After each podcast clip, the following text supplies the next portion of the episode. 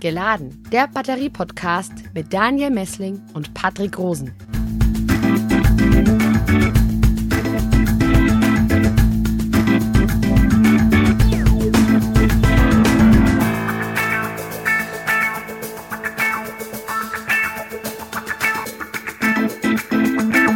Herzlich willkommen zu einer neuen Folge von Geladen, dein Batterie-Podcast für Elektromobilität, Energiewende und Batterieforschung. Grüß dich, Daniel.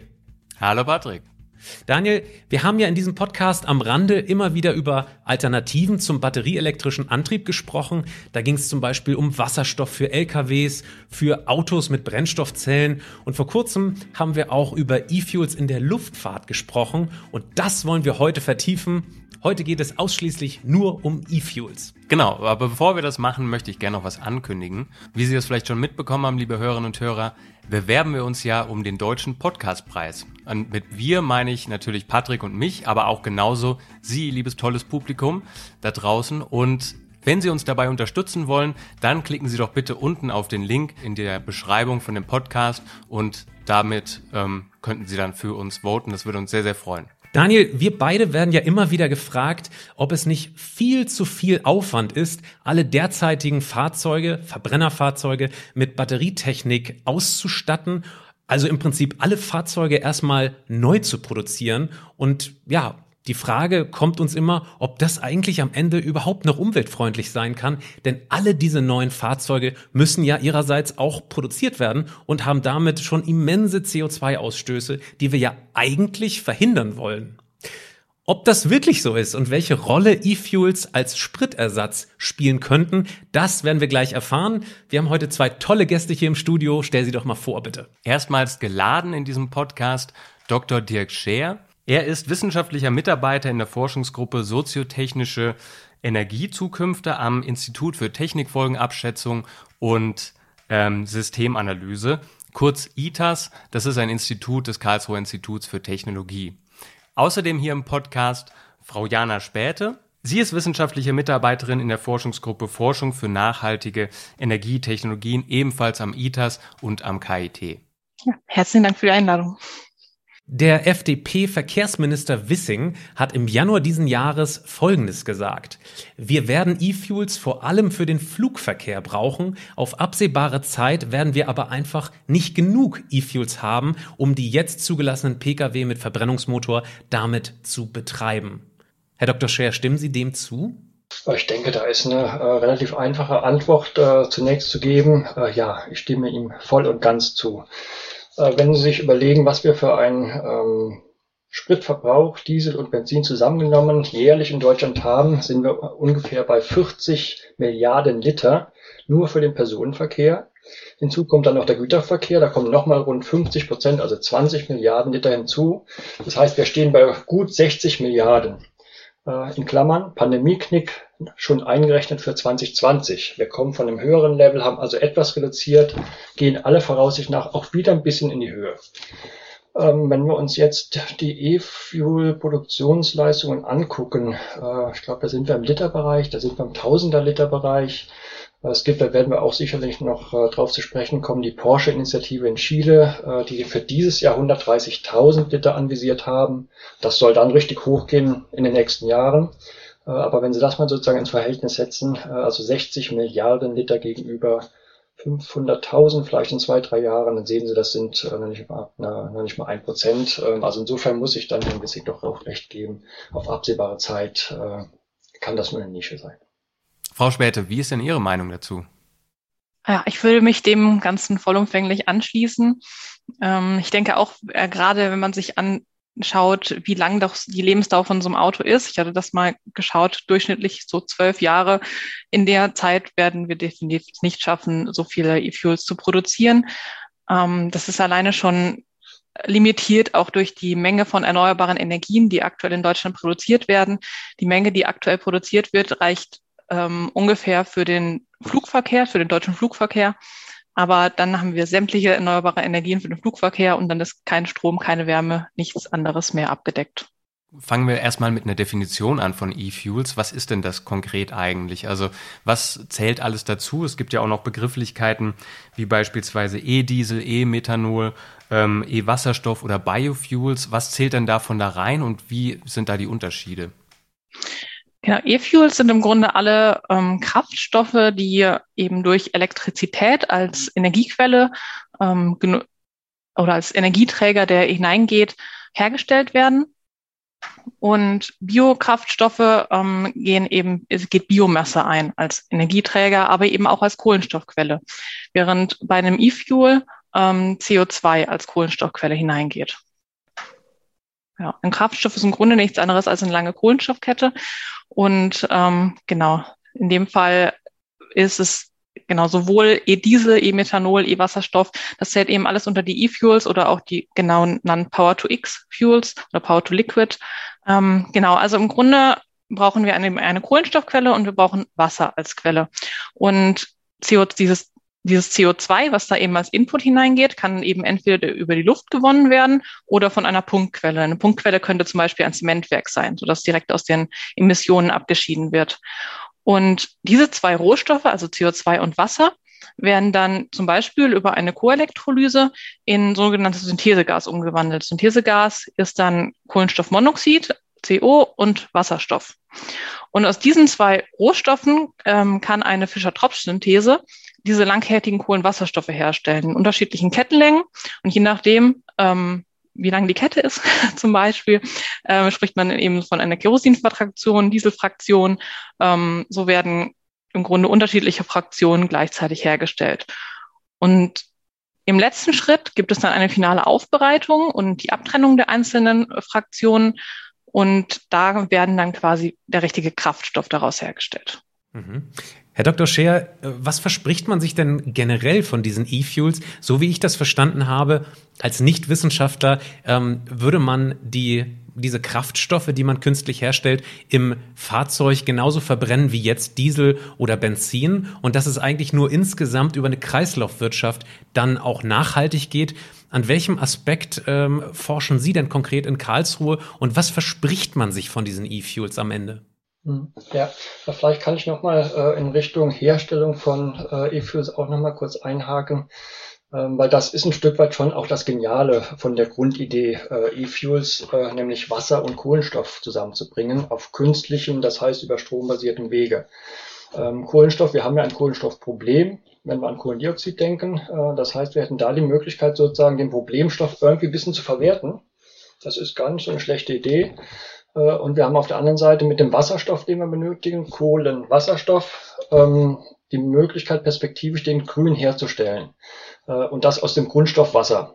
Dann wird sozusagen Wasser über äh, Hinzufügen von Strom, von Energie gespalten zu letztendlich auch dann Wasserstoff. Also das ist schon mal eine geniale Idee. Ne? Wir könnten einen Problemstoff ein Stück weit verwerten und hätten auf der anderen Seite einen Grundstoff, nämlich Wasser, was im Übermaß je nach Gegend zugegebenermaßen, aber äh, im Prinzip im Übermaß äh, vorhanden ist. Also das ist schon mal eine sehr, sehr gute Idee. Ähm, dann ist sicherlich, äh, sagen wir mal, die zweite Grundidee, dass wir mit E-Fuels etwas bedienen, wo wir keine richtige weitere oder Alternatividee für sozusagen ja, Klimaschutz reduzierende äh, ähm, Lösungen haben. Also wir reden hier über den Verkehr. Verkehr ist das Sorgenkind der deutschen Energiewende. Wir sind im Strombereich sind wir sehr erfolgreich, im Wärmebereich so ulala erfolgreich, äh, im Verkehr überhaupt nicht. Ja, da be bewegen wir uns im Prinzip auf einer CO2-Emissionsbasis von vor 20 Jahren. Äh, das heißt, im Verkehr haben wir ein Riesenproblem äh, und wir haben äh, für einiges keine richtige Lösung.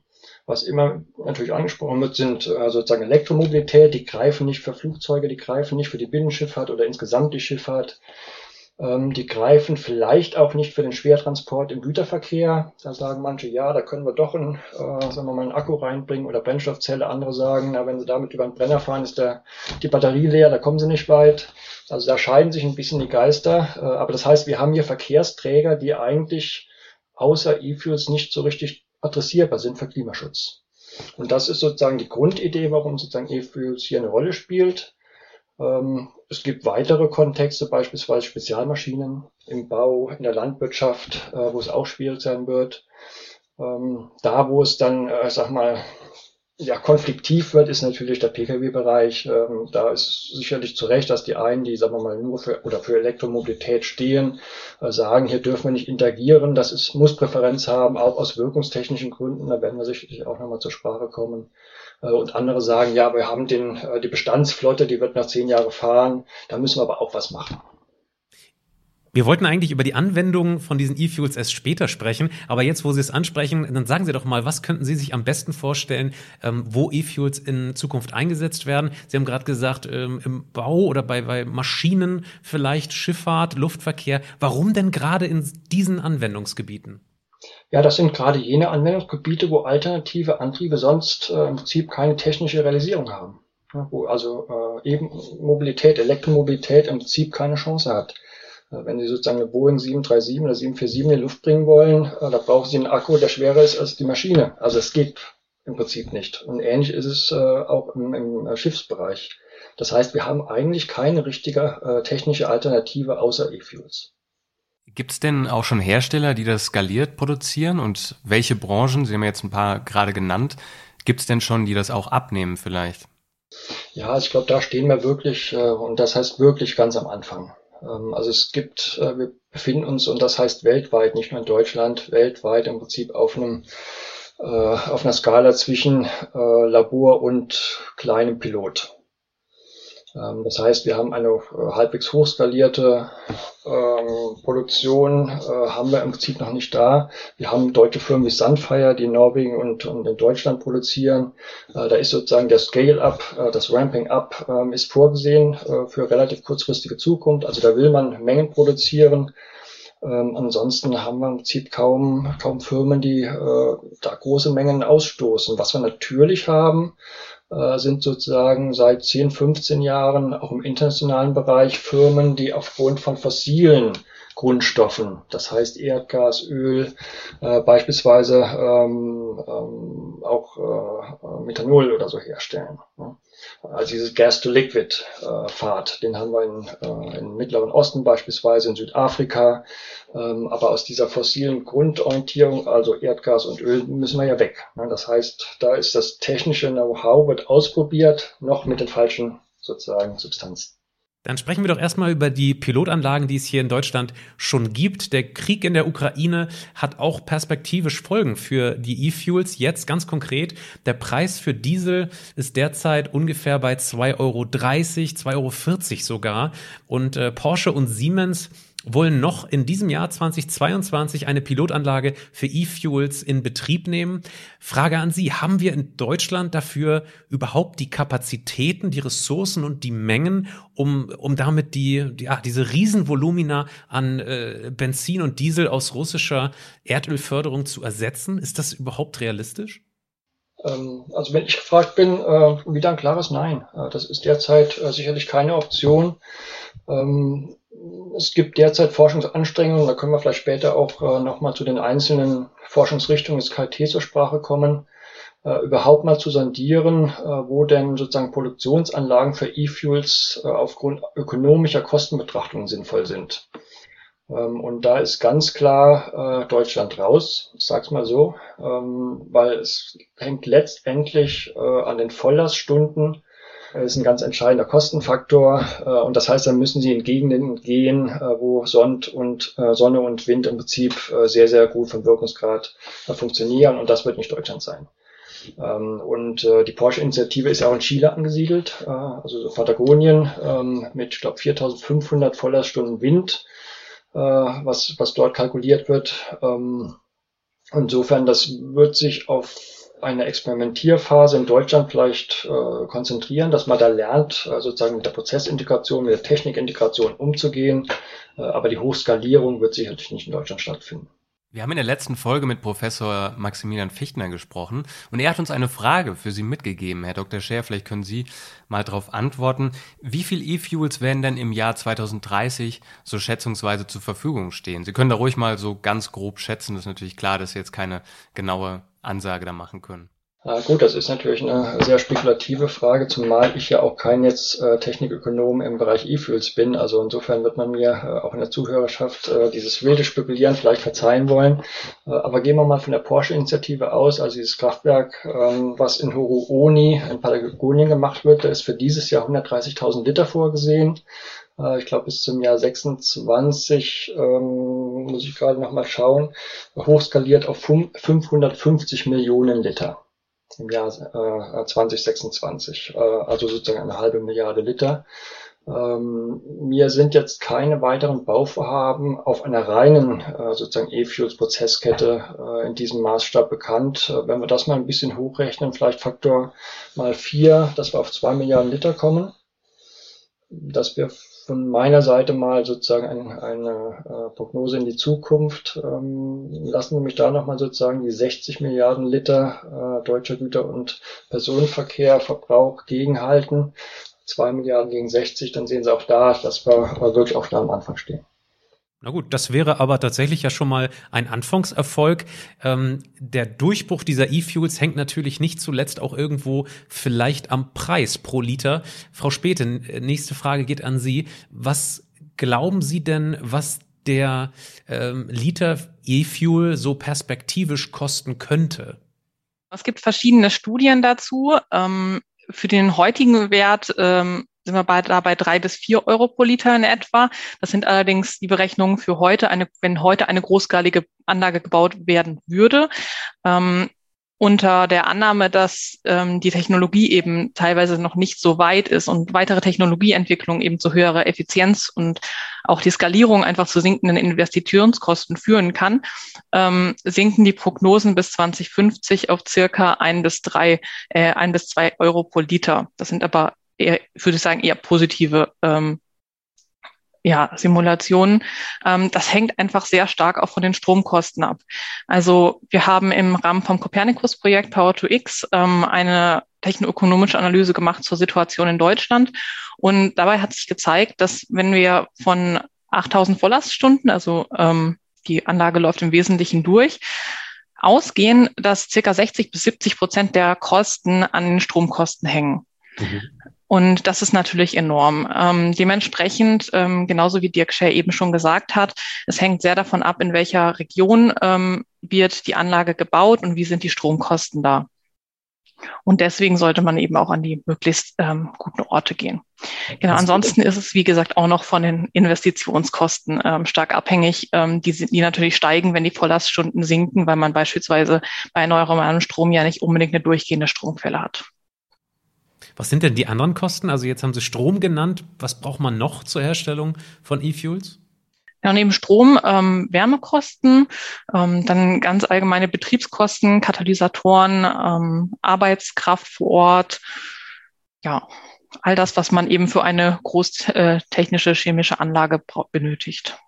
Ja, wichtig an der Stelle eben darauf hinzuweisen ist noch, dass das Herstellungskosten sind. Das sind Gestehungskosten, das sind keine Preise. Das heißt, hier äh, hat, daran hat der Hersteller noch nichts verdient, die Anlage, der Anlagenbetreiber hat nichts verdient, der Tankstellenbetreiber hat nichts verdient und es sind auch noch keine Steuern drauf. Das heißt, das ist jetzt nicht direkt mit den ähm, aktuell zwei Euro ein, und ein bisschen an der Tankstelle zu vergleichen. Und in der Rechnung sind wahrscheinlich noch nicht die Subventionen eingerechnet, mit denen man ja durchaus rechnen kann, äh, wenn das gesellschaftlich gewollt ist, oder? Genau, und da sind auch noch keine politischen Maßnahmen mit dabei. Da ist noch kein, äh, keine CO2-Bepreisung, äh, keine Zertifikate, die da eventuell noch eine Wirkung, Lenkungswirkung entfalten könnten. Alles das ist da noch nicht mit eingerechnet.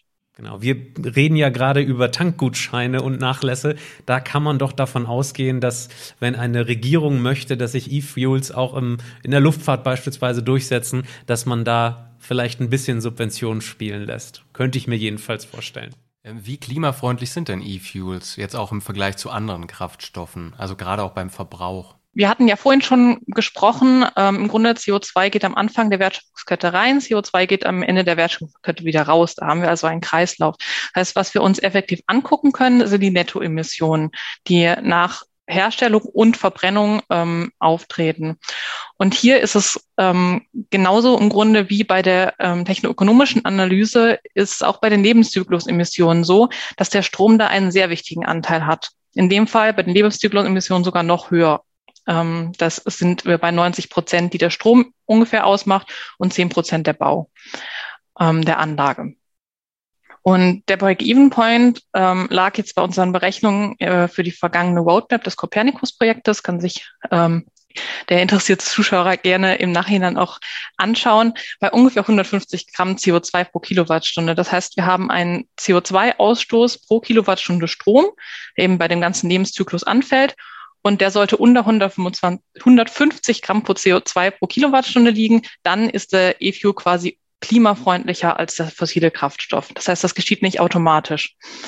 Ähm, zum Vergleich, Windstrom liegt bei etwa 5 bis 13 Gramm ähm, CO2 äh, äquivalent pro Kilowattstunde, Solarstrom bei ca. 30 bis 60 ähm, und der deutsche Strommix heute bei ungefähr 400. Das heißt, wenn wir nur deutschen Strommix von heute nutzen würden, wäre der E-Fuel nicht klimafreundlicher als ein fossiler Kraftstoff. Ja, wichtig vielleicht ähm, da noch anzumerken, was die Klimafreundlichkeit angeht, gerade im Thema Fliegen, ähm, kommt natürlich noch der Höheneffekt hinzu, der ja je nach Angaben drei bis viermal höher ist. Der würde nicht wegfallen, wenn man äh, E-Fuels ähm, verwendet, sondern der würde nur wegfallen, wenn man jetzt ein Elektroflugzeug ähm, verwendet, was, wie vorhin schon besprochen, für Langstreckenflüge zumindest eher unrealistisch ist. Das müssen Sie nochmal erklären. Was ist der Höheneffekt genau? Ähm, der Höheneffekt ist im Grunde ein Effekt, der dadurch, dass das Flugzeug eben die Verbrennung in den oberen Atmosphäre ähm, entsteht, ähm, trägt es zur Wolkenbildung zum Beispiel bei, zu Cirruswolken. Und ähm, dadurch ähm, entsteht, eben, entsteht auch ein Klimaeffekt. Mhm. Ähm, genauso wie Rußpartikel, die ausgestoßen werden. Aha, Rußpartikel ist ein schönes neues Stichwort. Herr Dr. Scher, seit kurzer Zeit gibt es eine Kampagne des Bundesverbandes mittelständischer Mineralölunternehmen, äh, die der Zentralverband deutscher Kraftfahrzeuge unterstützt. Die heißt E-Fuels verstehen und gewinnen. Und Ziel von dieser Kampagne ist, dass die Autofahrer über die Einsatzmöglichkeiten der synthetischen Kraftstoffe informiert werden. Eventuell ist da sogar angedacht, dass man irgendwie E-Fuels auf absehbare Zeit in den Kraftstoff beimischen kann, den wir jetzt schon verwenden.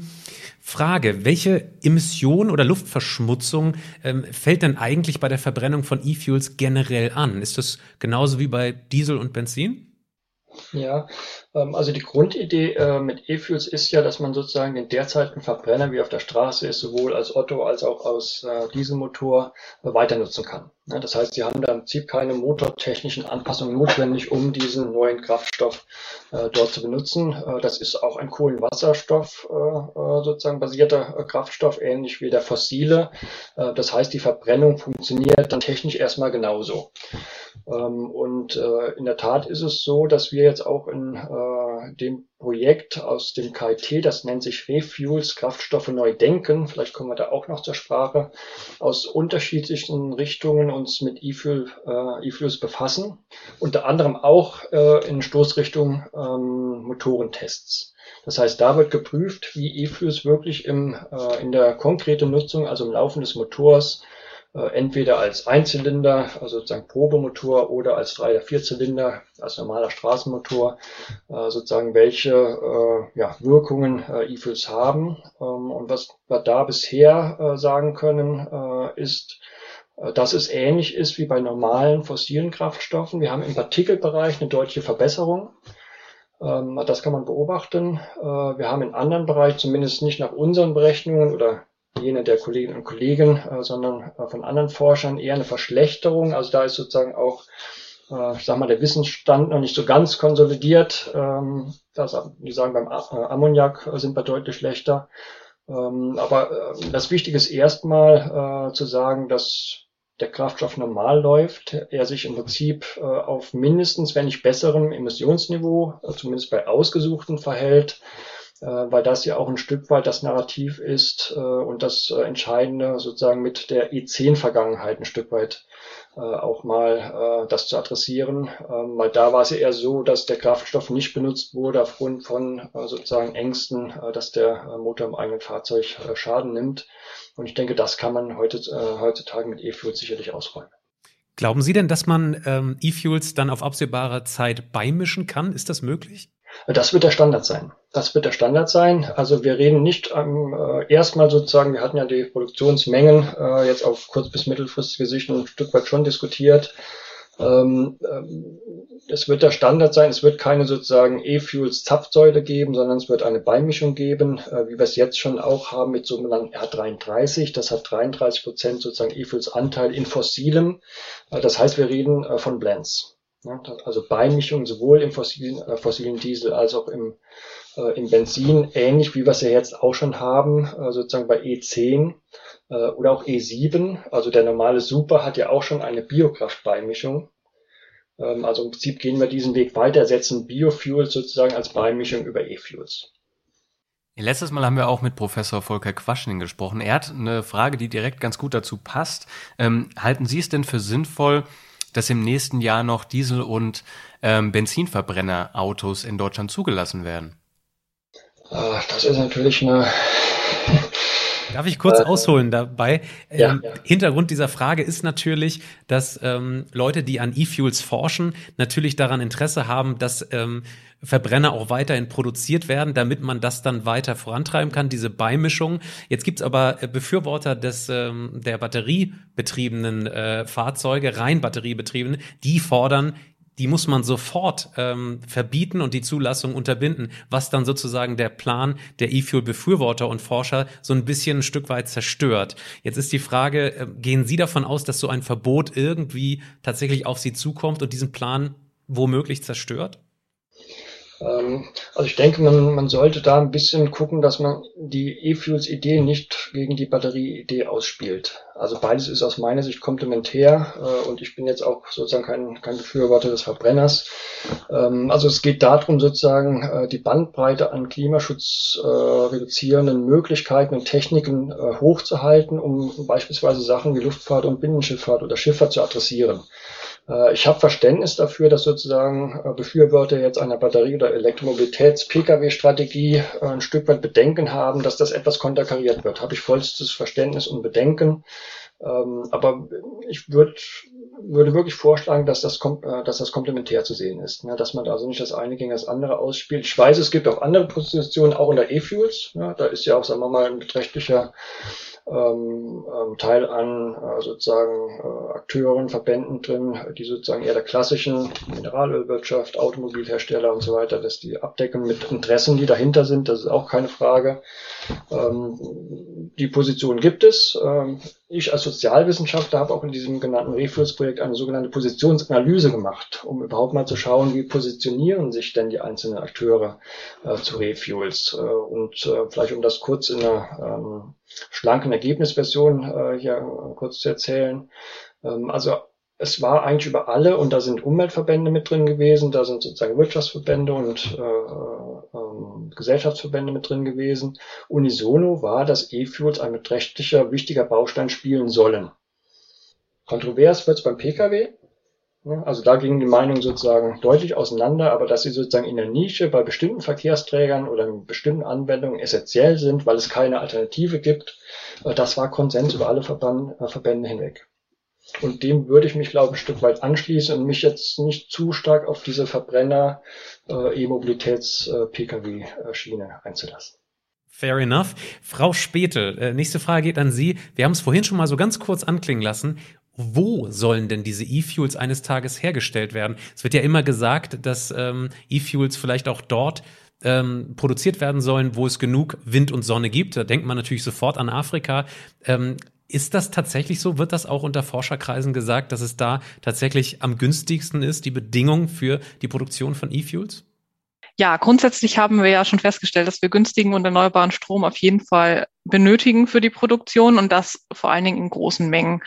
Und mein Projekt ähm, bezieht sich jetzt vor allen Dingen auf die Herstellung von Deutschland, aber es wird ja eben sehr schwer, ähm, die großen Mengen an E-Fuels, die wir eben alleine zum Beispiel für den Luftverkehr benötigen, nur in Deutschland herzustellen. Und dann ist natürlich der Blick ins Ausland immer da, ähm, wo weht der Wind mehr, wo scheint mehr Sonne, wo können wir erneuerbare Energien besser äh, und einfacher, effizienter herstellen, ähm, so dass eben auch der Preis der Kraftstoffe am Ende günstiger wird. Und ähm, da ist klar Afrika immer äh, im Gespräch, aber ähm, auch zum Beispiel USA und Australien. Und hier ist es dann ähm, der große Vorteil eben der E-Fuels, ähm, dass sich so ein flüssiger Kraftstoff eben sehr gut transportieren lässt. Also eine äh, eine Stromstrecke von ähm, von den USA hierher zu legen, wäre natürlich völliger Irrsinn. Ähm, Ähnlich ist es beim Wasserstoff, der lässt sich auch deutlich schlechter transportieren als ein flüssiger Kraftstoff. Ähm, und ich denke, hier ist einfach der große Vorteil, dass wir quasi die, erneuerbaren Energien, die an einem anderen Ort ähm, ausreichender vorhanden sind als in Deutschland, äh, besser transportieren können. Wobei das natürlich nicht wieder zulasten ähm, von demjenigen, äh, von dem Land gibt. Da muss man natürlich die sozialen Aspekte ähm, auf jeden Fall auch beachten, denn ähm, E-Fuels brauchen eben neben erneuerbarem Strom und CO2, was eben aus der Luft gewonnen werden kann, im Grunde überall eben auch Wasser. Und wenn wir dann in einem wasserknappen Gebiet sind, äh, muss da natürlich beachtet werden, dass der lokalen Bevölkerung dennoch genug Wasser zur Verfügung steht. Ähm, genauso ist es grundsätzlich ökologisch sinnvoller, zunächst Kohlekraftwerke in den betreffenden Ländern abzustellen, bevor ähm, flüssige Kraftstoffe für uns ähm, dort hergestellt werden. Sie haben es gerade schon angesprochen, die Transportfähigkeit, die ist natürlich sehr, sehr gut und Speicherfähigkeit, aber auch die sehr, sehr kurze Tankdauer. Das sind ja Riesenvorteile. Ähm, wie ist das aus Ihrer Sicht in der öffentlichen Diskussion? Kommen die immer so ein bisschen zu kurz? Werden die unterschätzt, diese Vorteile? Hm, ich hatte bisher den Eindruck, dass diese Transportfähigkeit tatsächlich der allergrößte Vorteil an der Stelle ist. Und natürlich sind die anderen Aspekte auch ähm, gerade die Tankdauer und aber vor allen Dingen auch die Energiedichte jetzt im Vergleich zu einer Batterie ähm, große Vorteile.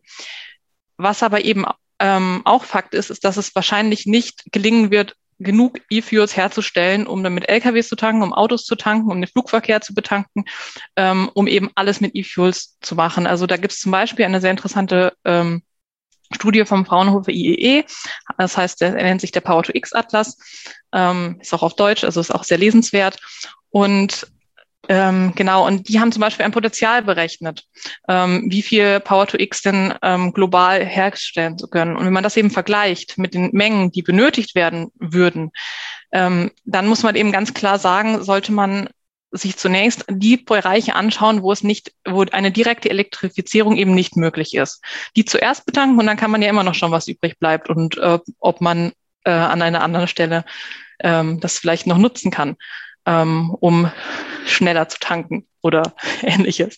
Aber ähm, aus meiner Perspektive würde ich sagen, ähm, dem Klima ähm, ist es sicherlich ähm, am liebsten, wenn wir die äh, Kraftstoffe erstmal dafür einsetzen, wo wir sie auf jeden Fall benötigen.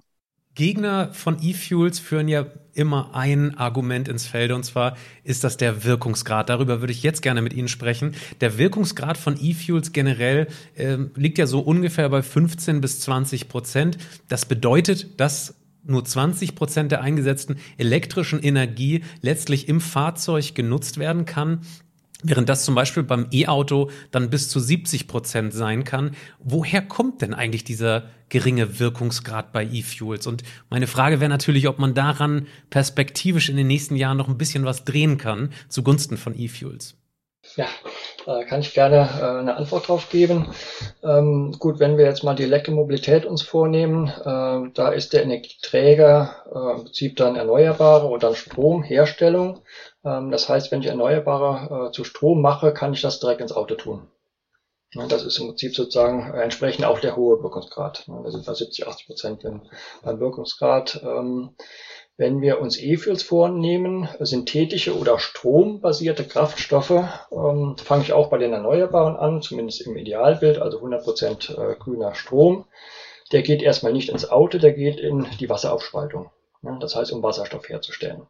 Äh, das heißt, dann habe ich erstmal nur eine Komponente, äh, die ich neben dem Kohlendioxid oder neben der Kohlenstoffquelle brauche. Äh, dann brauche ich weitere Energie, um sozusagen Kohlenstoff und Wasser zusammenzubringen in Synthesegas. Also zweiter Prozessenergie-Input. Äh, und dann haben wir sozusagen die Veredelung, dann kommt Fischer-Tropsch-Synthese und verschiedene sozusagen Konversionstechnologien, äh, die dann Benzin aufbereiten, Kerosin aufbereiten oder Diesel aufbereiten. Sozusagen dritter Input an Energie.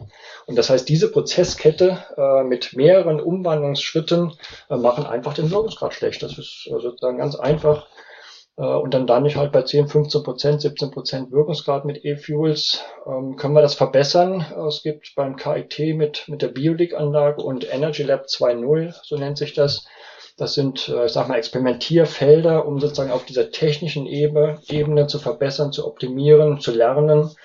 Ähm, und hier gibt es Bestrebungen, sozusagen diese Prozesse besser zu integrieren, also nicht nacheinander zu machen, sondern gleichzeitig beispielsweise. Äh, und damit versprechen sich die Kolleginnen und Kollegen Wirkungsgradverbesserungen. Äh, da war was von bis 60 Prozent die Rede. Das kann ich als Nicht-Techniker nicht beurteilen. Aber wir werden sicherlich Lernkurven hier sehen. Äh, das heißt, es wird zu Wirkungsgradverbesserungen kommen. Ob das in dem Maße ist, wie das sozusagen mit den 60 avisiert ist, muss man schauen. Ähm, ja, aber trotzdem ist es natürlich über diese mehrfach sozusagen Prozesse immer noch im Nachteil gegenüber Strom direkt ins Auto. Ich würde hier vielleicht ähm, noch was ergänzen, weil wir eben ähm, direkt mit den technischen Partnern zusammenarbeiten, die eben am Campus Nord, am IMVT, ähm, diese ähm, eine integrierte Wertschöpfungskette ähm, zusammenstellen. Und das heißt, ähm, die Fischer-Tropschen-These, was ein exothermer Prozess ist, sprich, da wird Energie frei, ähm, kann, die Energie kann direkt zum Beispiel für die Direct Air Capture Anlage genutzt werden. Das heißt, ähm, die CO2-Gewinnung aus der Luft wird quasi unterstützt durch die Abwärme ähm, des Reaktors und dadurch kann der äh, Wirkungsgrad hochgegangen, hochgesetzt werden. Und da ist aktuell, ähm, sind wir da bei ungefähr 50 Prozent. Wenn ich wir sage, meine ich nicht uns direkt, sondern die, eben die technischen Partner. Ähm, und genau, also 50 Prozent sind etwa erneuerbarer Strom, ähm, der dann am Ende im E-Fuel steckt. Und der restliche Wirkungsgradverlust kommt aber dann eben auch einfach durch den Verbrennungsmotor. Und der wird natürlich dann in dem Falle natürlich nicht wegfallen. Wie sieht denn die Forschung und Marktlage in anderen Ländern aus? Gibt es da vielleicht irgendwelche Erfolgsmodelle, an die Deutschland anknüpfen könnte? Aus meiner Sicht, äh, glaube ich, sind wir da mit Deutschland relativ weit vorne, äh, was sozusagen dieser äh, Prozess Lernketten äh, angeht. Ähm, wie gesagt, es gibt Initiativen teilweise in den USA, äh, dann gibt es diese Sunfire in Norwegen, was auch eine deutsche Kooperation äh, ein Stück weit beinhaltet. Also ich denke, wir sind da relativ weit vorne.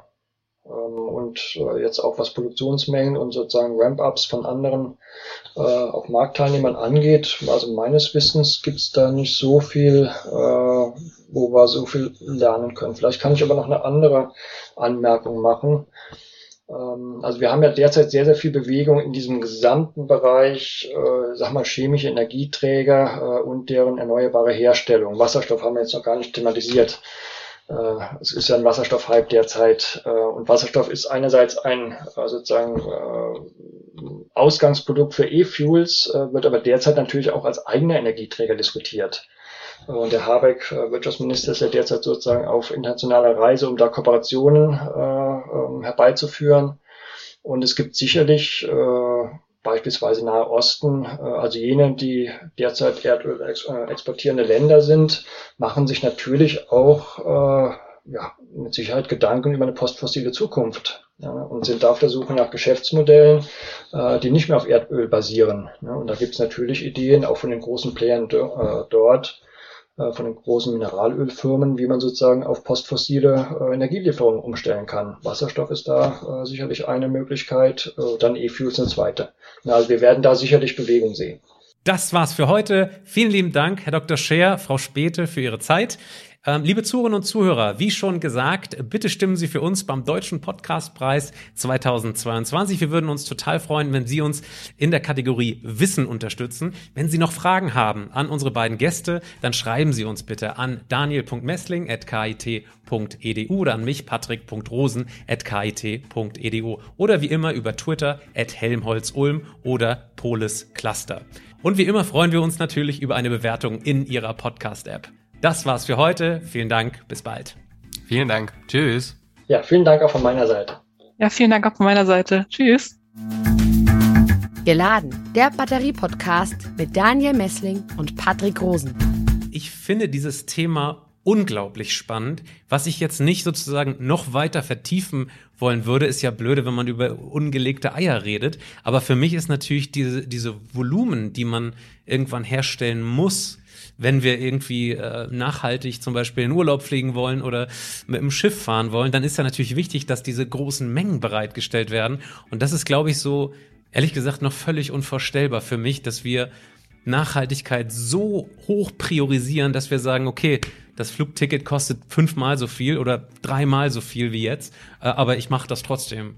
Oder ich werde gezwungen, das zu tun. So, das ist echt heftig, sich zu überlegen, aber ehrlich gesagt, wenn es keine Alternativen gibt, dann ich weiß gar nicht, ob die Kosten wirklich das große Problem in Anführungsstrichen sind, weil die Kosten am Ticketpreis wohl irgendwie nur 10 bis 15 Prozent ausmachen. Und wenn wir dann wirklich von zwei Euro pro Liter reden, ähm, dann ist das gar nicht mal so viel mehr, wenn man bedenkt, wie ramschmäßig Fliegen zurzeit günstig ist. Mhm. Also ich habe das Gefühl, dass Sachen gar nicht scheitert, sondern einfach an den Mengen erneuerbarem Strom, den der benötigt wird und die Landfläche und die vielen, vielen Windkrafträder, die dafür aufgestellt werden müssen. Wir haben hier im letzten Podcast mit Herrn Quaschning gesprochen, äh, das erste Mal in diesem Podcast überhaupt über die Wärmewende. Äh, ich glaube, da ist Daniel auch vom Stuhl gefallen. Also wenn wir jetzt wirklich auf Öl verzichten, auf Gas verzichten, auf Kohle verzichten und noch auf Atomstrom verzichten, dann ist es ja egal, über welche Technologien wir reden, weil überall grüner Strom also gebraucht wird. Also das ist für mich ehrlich gesagt ähm, sowieso noch unvorstellbar, wie das in ein paar Jahren funktionieren soll. Das ist ja der Punkt. Nicht nur die E-Fuels wollen jetzt den ganzen Strom haben, sondern alle Bereiche. Ja, ja. Also ich denke, das ist noch ein Punkt, den wir vielleicht auch noch, noch ein bisschen beleuchten können, sozusagen die Nutzungskonkurrenz um äh, ja, erneuerbaren äh, Energie oder erneuerbaren Strom. Wir haben es ja sozusagen jetzt nicht nur in der Mobilität drin, wir haben es in der Wärme äh, drin, da soll sozusagen äh, auch direkt elektrifiziert werden, bei Wärmepumpe äh, oder auch indirekt noch mit entsprechenden Wirkungsverlusten. Ähm, wir haben es Industrie, haben wir noch gar nicht drüber gesprochen. Ne? Industrie äh, sozusagen in der Energiebezug. Ähm, also wir werden es dann mit Nutzungskonkurrenzen zu tun haben, ähm, wo sich der eine dem anderen die Energie abjagen wird und muss. Und da wird es natürlich auch, auch äh, ein Stück weit darum gehen, dass man da politisch geschickt handlungsfähig ist, äh, das ein Stück weit auch in verschiedene Nutzungskontexte zu lenken. Weil äh, jetzt nur auf Basis äh, Ausbau erneuerbarer Energien wird man es nicht stemmen können. Also das ist illusorisch. Geladen, der Batterie-Podcast mit Daniel Messling und Patrick Rosen.